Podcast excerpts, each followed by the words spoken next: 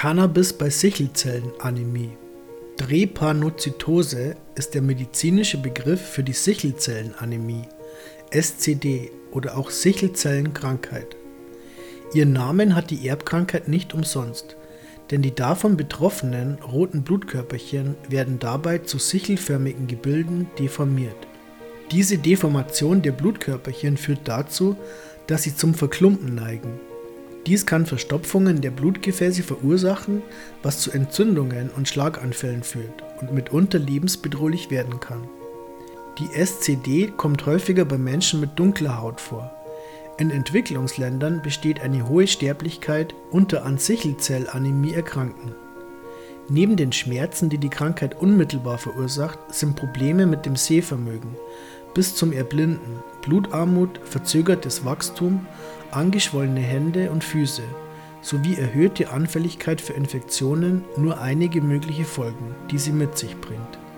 Therapieformen der Sichelzellanämie Es gibt nicht allzu viele Optionen, die zur Behandlung der Sichelzellanämie zur Verfügung stehen. Die Knochenmarktransplantation ist eine. Gelingt die Transplantation, so kann das Spenderknochenmark gesunde rote Blutkörperchen in normaler Form produzieren. In diesem Fall kann der Eingriff tatsächlich eine dauerhafte Besserung herbeiführen und die Situation des Patienten insgesamt verbessern. Doch natürlich ist das Erhalten einer Spende und die Operation an sich alles andere als einfach. Die zweite nennenswerte Behandlungsform ist die Gabe von Hydroxycarbamid, welches die Bildung der Sichelform bei den Blutkörperchen unterdrückt und auch den Schmerz lindert. Leider hat das Medikament viele Nebenwirkungen, darunter Übelkeit, Erbrechen, Appetitlosigkeit, Schwindelgefühl, Durchfall, Haarausfall und Krampfanfälle. Gegen die Entzündungen und den Schmerz werden dem Patienten auch antibiotische Präparate verabreicht, welche auch nicht als unbedenklich bezeichnet werden können und ebenfalls zahlreiche Nebenwirkungen hervorrufen können. Cannabis bei Drepanozytose wie bei vielen anderen Krankheiten auch, geht die Sichelzellanämie mit Schmerzen und Entzündungen einher. Für beide Symptome kann die Einnahme von Cannabis empfohlen werden, da die bekannten schmerzstillenden und entzündungshemmenden Eigenschaften helfen können, stärkere Medikamente zu reduzieren, die Langzeitschäden oder Abhängigkeiten verursachen können.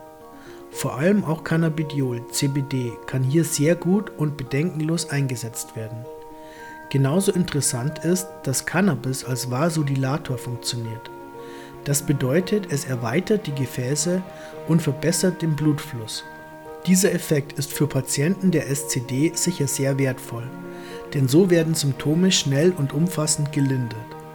Neben den physischen Wirkungen spielt Cannabis bei SCD auch psychisch eine Rolle.